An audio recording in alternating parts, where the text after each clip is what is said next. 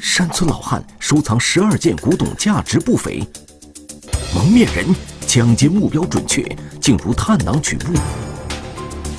被遗忘的房间，两个孩子如何躲过一劫？不经意的问候，一句方言能否辨出真凶？古董结案，天网栏目即将播出。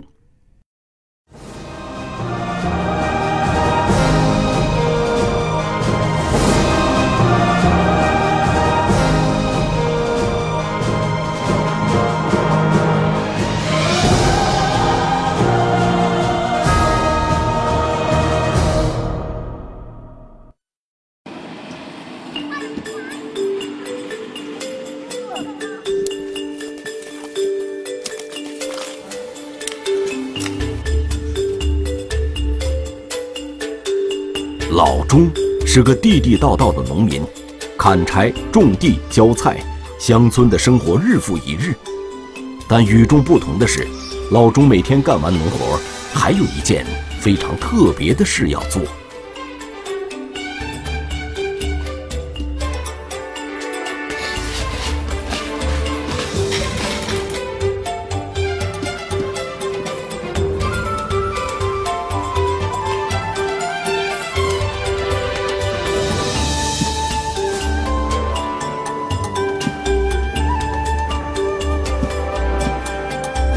玩着手里的瓷器，欣赏着精美的图案，一天的疲劳感荡然无存。这是属于他自己的静谧时光。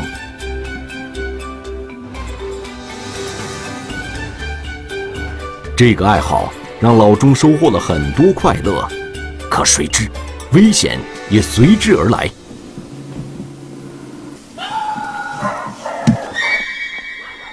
二零一七年的十一月二十日。老钟家里出了大事。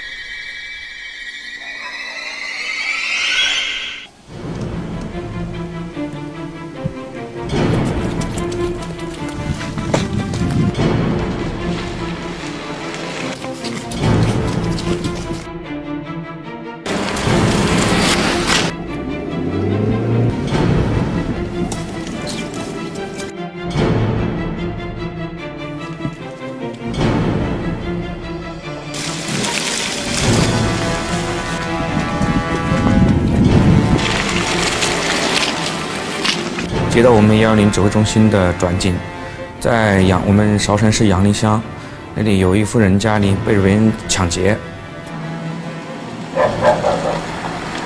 搞得很震惊。这几年啊，这个暴力犯罪啊、恶性案子啊很少发生。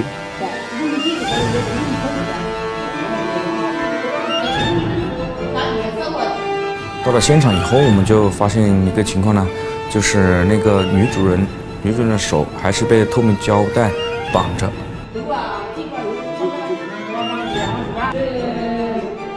据老钟夫妻说，刚刚家中闯进一伙蒙面人，抢走了他收藏的全部十二件古董，价值将近二十万。他有一个铜壶，有一个观象，然后还有一对那种碎花纹的坛子、瓶子、花瓶。然后还有一个坛子，还有宝剑。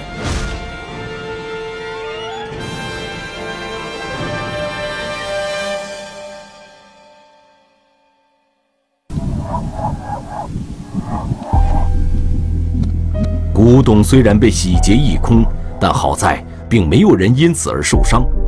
民警发现，除了老钟夫妻之外，他们家中还有两个小孙女，孩子们都安然无恙。这两个小孩子就完全不知道这回事。两个小孩年纪都比较小，小的才一岁多一点，大的也就刚读幼儿园。然后他们是两个人是在这个前面这个主卧，就主卧一楼的主卧的房间里面，两个人在看电视。家中遭遇抢劫，而两个孩子却浑然不知，他们是如何躲过一劫的？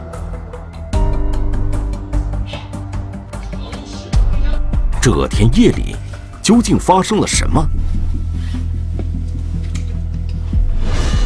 据老钟说，这天晚上六点半，他们一家人吃过晚饭之后，在一楼的卧室里看电视。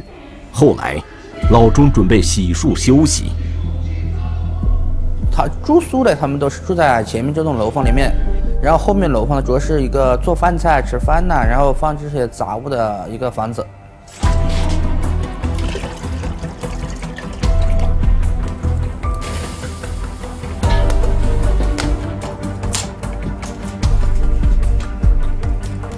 老钟在厨房里烧水，这时他听到有汽车驶来的声音，就是知道肯定是往他们家来的嘛，就没有他们家不是一条过生路，啊，那个条路只有他们家一家人。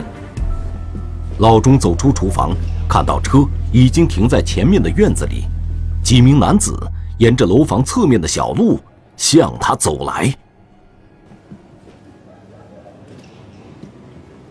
但是就有个人就喊用我们这地方话就是喊了一声“嘎嘎”，就是爷爷的意思，就是喊了一声，然后就他就看着他，然后他就想着是他的熟人嘛，他就想着当时因为外面是已经黑了，他也没看清楚这个人是什么样子，他也没注意，就直接就礼貌性的说要他到家到他家里去坐。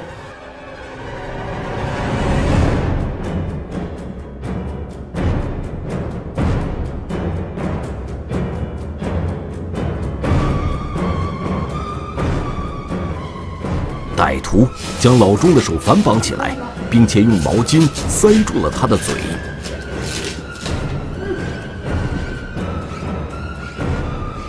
十多分钟就过去的，反正等后那两个小孩，洗个脸啊，洗个头啊，要卡工成一个哈子哇，对不对？我就是看谁来的，我要想的心心里想的想的是伴侣来的。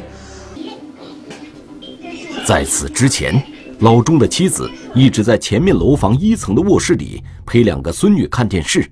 由于窗户正对着门前的公路，他也注意到有车驶进了自家院子。我那个那个朋友特别多，还有那个朋友，长的是那个朋友那个车子，刚给停那个地方里。此时，楼房的前门已经上锁，妻子没听到有人敲门，他认为这些人一定是直接到后面的厨房去找老钟了。但是看了十多分钟，老公又没进来，后面也没人说话了，他也不知道什么情况，所以他也跑到后面去看一下。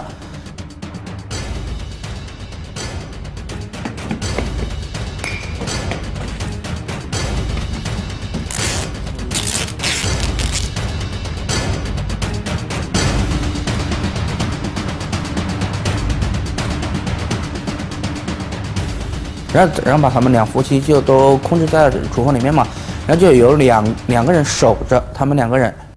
两人回忆，期间曾有一个蒙面人离开了厨房，不知去向。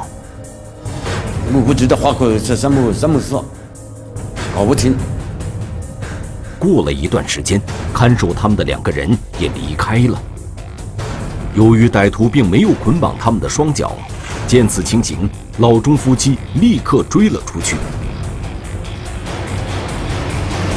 我就追，我就追这个车子到底在哪边？这边还是那边？哎，到底是哪里的人？我就就是搞明白这个事。老钟只注意到那是一辆银灰色的轿车，但是款型和车牌他没有看清。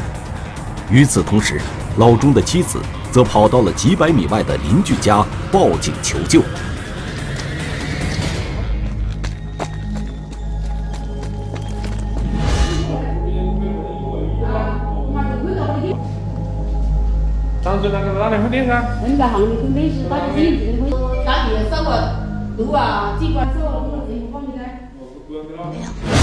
民警发现，老钟家里除了那十二件古董之外，没有其他财物丢失，嫌疑人的目标非常明确。他的一楼卧室的床靠枕箱里面藏了一把七星宝剑，同时二楼的客房床底下应该是藏了几个坛子，在二楼的客厅的一个电视机纸箱里面藏了观音像吧。二楼的客厅里面也有柜子，但是柜子没没有明显的翻动，而嫌疑人直接奔那个纸箱子去的，所以我觉得嫌疑人是知道这个古董藏存放的位置的。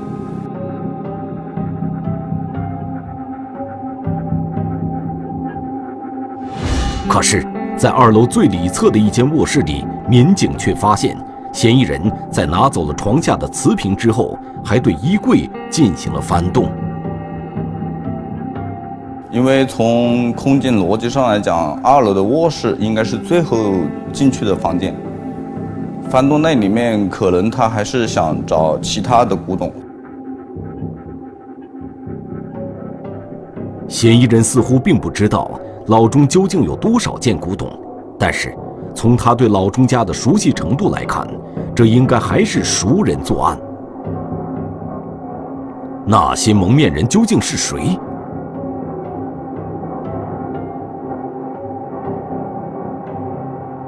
近十年来，韶山没有发生过这个严重暴力犯罪案件。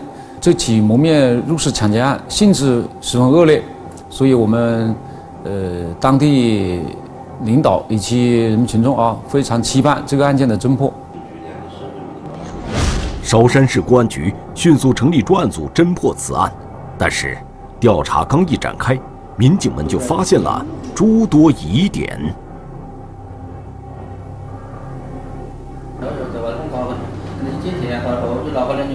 到底是不是存在这几件古董？这个案件是不是？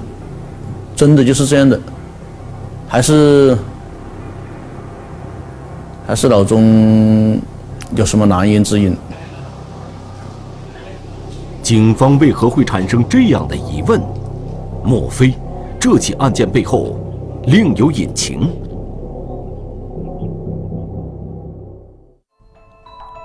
山村老汉收藏十二件古董，价值不菲，传世珍品秘而不露。谁又对此了如指掌？有一两个邻居看到他过一两件他的古董，一个就是那个壶，其余的人都没看到过。一墙之隔，两个孩子如何躲过一劫？一卷胶带，蒙面人难道是手下留情？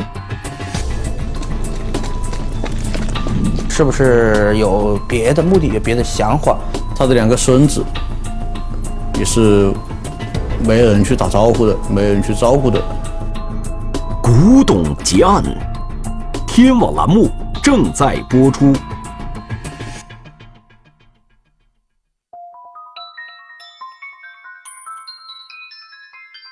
二零一七年十一月二十日，韶山市公安局接到老钟的报警，称有蒙面人闯入他家中，抢走了其收藏的十二件古董，总价值二十万左右。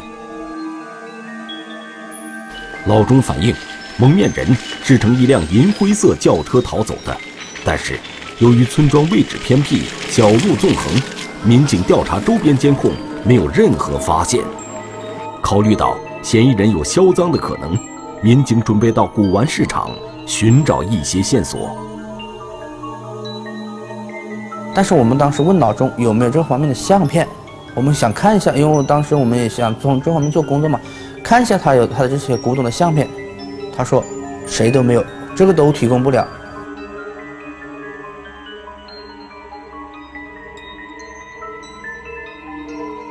因为一般的人呢，家里有比较值钱的古董的话，他肯定是要拍照，然后就如果别人要买的话，一般他不会用真实的东西给他看，现在看照片也比较方便。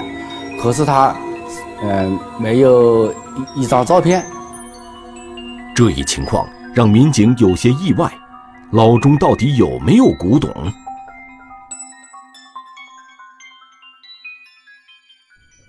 据了解，老钟的儿子在深圳打工，收入并不算高。两位老人年近七十，还种着四亩水田，养一些鸡鸭，一年辛辛苦苦，收入也不超过两万元。呃，如果家里面有那么多古董，应该是过得很拮据的啊。但是从那个时候看他，呃，我在我的第一印象当中，他这个生活条件还不是那么很很宽裕。老钟说，这些古董绝大部分是他在九十年代花八万多元在湖南湘西购买的。说他当时是在外地搞一点点小工程啊，包就相当于是包工头一样的，带别人在外面做事，然后就挣了挣了一点钱。然后他当时要看到这个东西，他自己是比较喜欢这些东西的，然后这些东西是比较好看的。老钟的子女可以证实，他们确实在家中看到过一两件古董，但是具体的数量以及存放的位置，他们都不清楚。有一两个邻居看到他过一两件他的古董，一个就是那个壶，其余的别人都没看到过。老钟确实有古董，那么除了亲属和邻居之外，还有谁对他们了如指掌呢？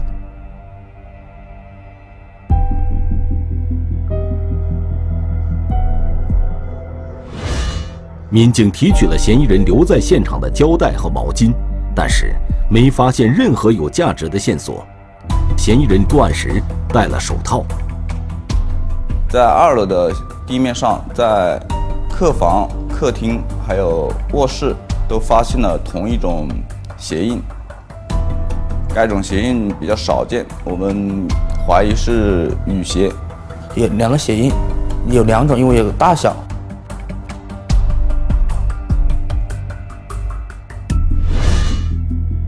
民警分析，当时应该有两名嫌疑人在楼内搬运古董，也许是由于古董的数量较多，他们还上上下下往返了多次。令民警疑惑的是，此时不到晚上七点，老钟的两个孙女就在一楼东侧的卧室里看电视，但他们却没听到一点声响。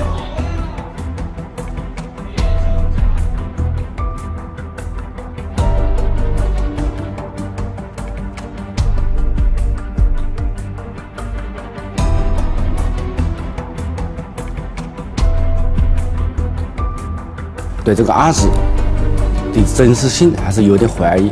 民警注意到，嫌疑人为了找到全部的古董，曾在二楼的卧室里翻箱倒柜，但即便是这样，他们也没有进入一楼东侧的卧室。由此可见，嫌疑人知道这个房间里有人。可是，在这种情况下，嫌疑人依然多次进入了一楼西侧的房间，并拿走了老钟描述的一把古剑和几个瓷坛。难道他们不怕这两个孩子发现他们？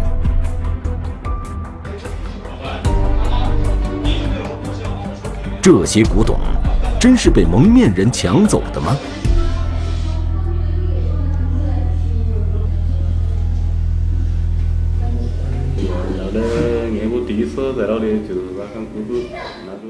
调查时，民警还注意到一个细节：按照老钟夫妻的描述，在劫匪逃离之后，他们两人都立刻追了出去。正常情况下，我们家里有个小孩的，都会第一时间去看小孩的安危。小孩是守护户籍之地的，他也是没得反抗的。就是如果说要犯罪嫌疑要对他两个小孩造成什么损害，嗯，就是说伤害的话，要轻而易举的。这样以后他们都会去看，但是他们并没有。老钟夫妻的举动不禁让人怀疑：蒙面人真的存在吗？而且，民警还注意到，他们两人的嘴和手都捆绑了胶带，但是双脚还活动自如。当时这是我们一个比较疑惑的，他是不是为什么要不不控制他的脚？是不是有别的目的，有别的想法？如果是真的把他的所有的行为都限制了，那么是第一个是别人无法发现这起案件，无法发现这个情况；第二一个，他的两个孙子也是没有人去打招呼的，没有人去照顾的。这会不会是老钟夫妻共同制造的一起假案？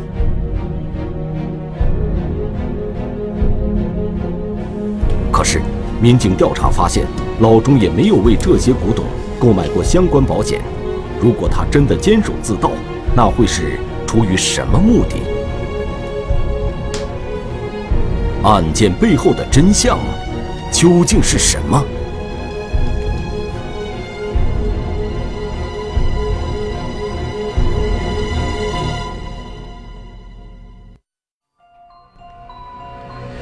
山村老汉收藏十二件古董，价值不菲。蒙面人抢劫目标准确，竟如探囊取物。一句方言是破案的线索，还是释放的迷雾？一位老板是虚构的人物，还是幕后的真凶？他出去小嘛，又当我妈了，我说不钱，我说我都不买。古董结案，天网栏目正在播出。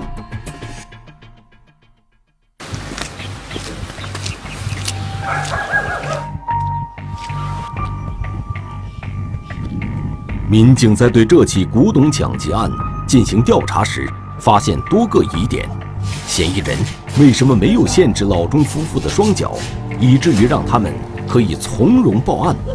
而且在案发之后，老钟夫妇又为何没有第一时间查看两个孙女的安危？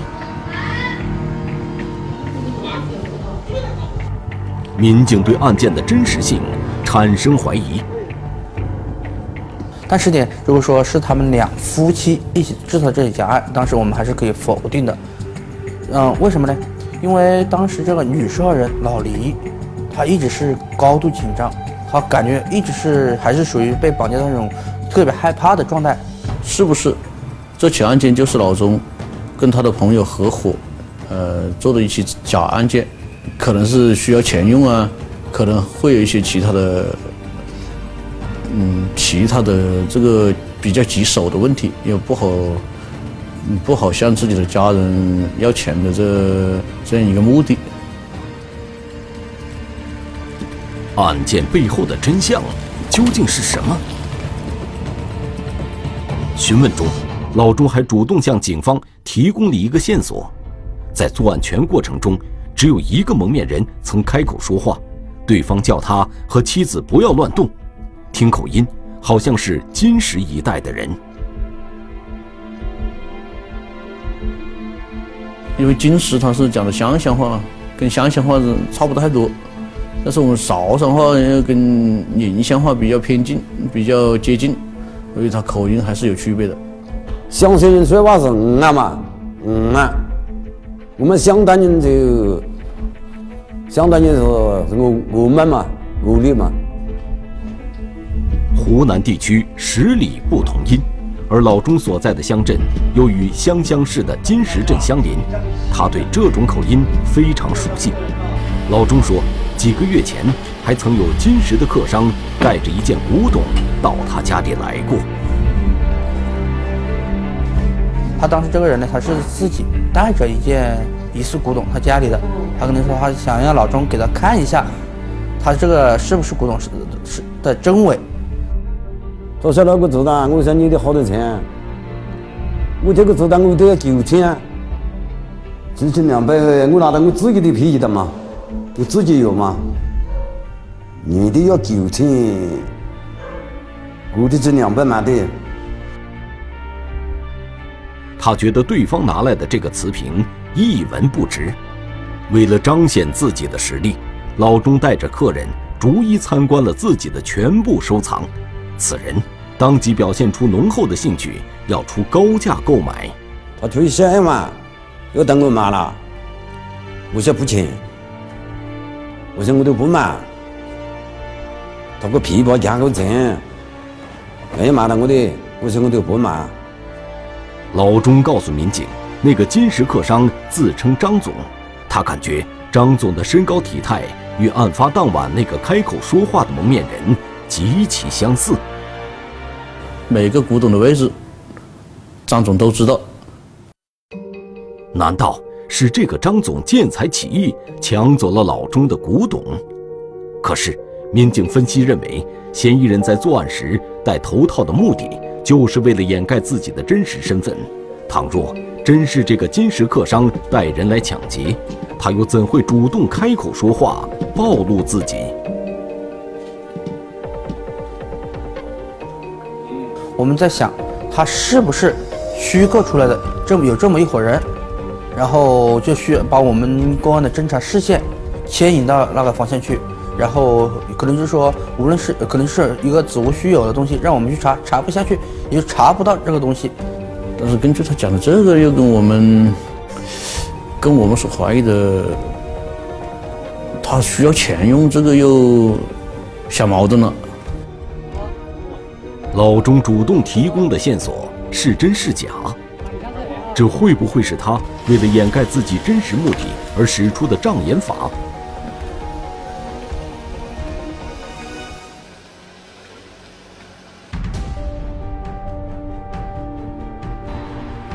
民警开始寻找金石级的古董商人张某，同时扩大走访范围，寻找一些可疑线索。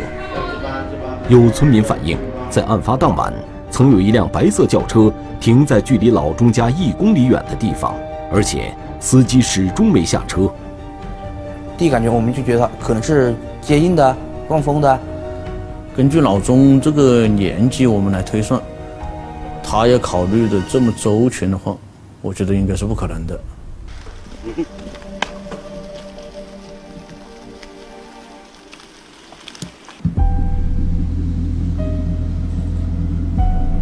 民警调取了高速公路的监控录像，发现案发时间前后，果然有一辆白色轿车在韶山和金石之间往返，车主姓王，近期他与当地一名姓张的男子来往非常密切，而张某。曾因抢劫罪被判处十年有期徒刑，几个月前才刑满释放。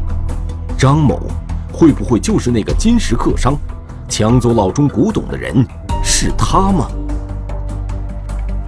然后当天晚上，我们就是我们是说他在长沙一个住宿嘛，宾馆里面，我们当时调调监控的时候，看到他是拖了一个行李箱进了宾馆的，然后跟他一起去的还有另外两人。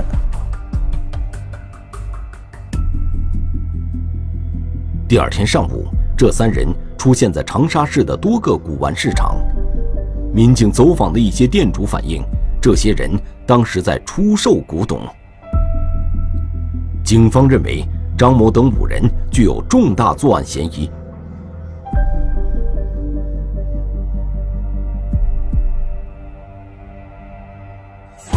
最终，在韶山市的一家茶馆内，民警将他们全部抓获。这五人对抢劫老钟的犯罪事实供认不讳。蒙面人虽然找到了，可那十二件古董下落何处？这些宝贝还能否失而复得？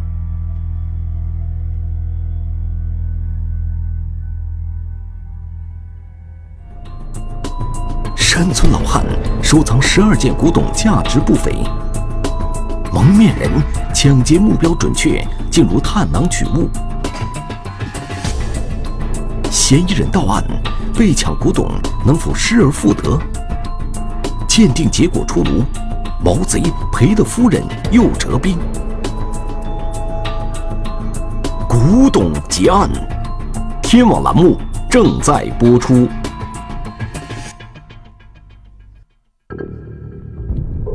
根据侦查。警方将实施抢劫的张某等五名犯罪嫌疑人全部抓获。张某交代，他欠下大量外债，急需用钱。他想起自己的岳父家有一件瓷坛，似乎是古董，于是慕名找到老钟，希望帮忙鉴定。但是老钟却告诉他，这件东西并不值钱。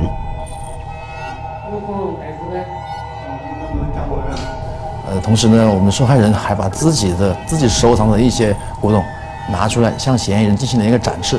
我的这个才是真真真家伙，我的这个值钱。所以，这个犯罪嫌疑人张某啊，他当时根据我们审讯，他说他当时这个心情是既有点失落，同时呢又有点兴奋。张某当下便见财起意，回去后他迅速纠集了王某、蒋某等另外四人。听了张某的介绍，这几人都认为这是一夜暴富的好机会。呃，一开始是说是打算去盗窃，后面就决定还是还是抢比较比较稳妥一点，认为这个古董他们是志在必得，一定要搞到手。所以决定了抢。二零一七年十一月二十日，张某等人做好了充足的准备，驾车来到老钟家附近。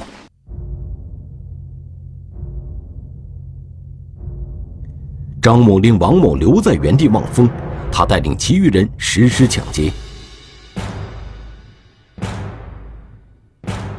张某对老钟的房屋结构已经有所了解，他看到此时钟家的前门紧闭，于是让蒋某等三人直奔后门。由于担心老钟会认出自己，张某并没有下车。在几人将老钟夫妻控制好后，蒋某出来叫张某下车，随后二人在楼内将老钟的古董一扫而空。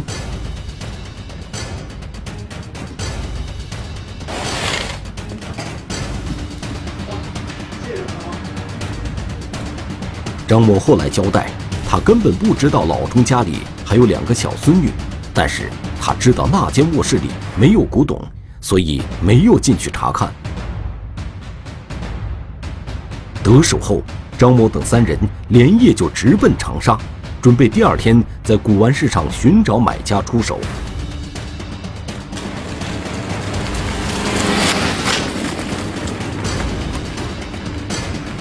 在犯罪嫌疑人王某家中，民警起获了被抢的全部十二件古董，他们还都完好无损。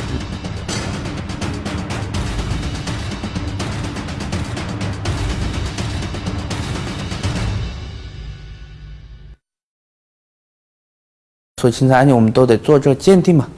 然后我们当时对他所抢走的这十二件古董进行鉴定，鉴定完回来之后，当时老钟报报案是有这么多涉案价值嘛，做出来的鉴定总共只有两千多块钱。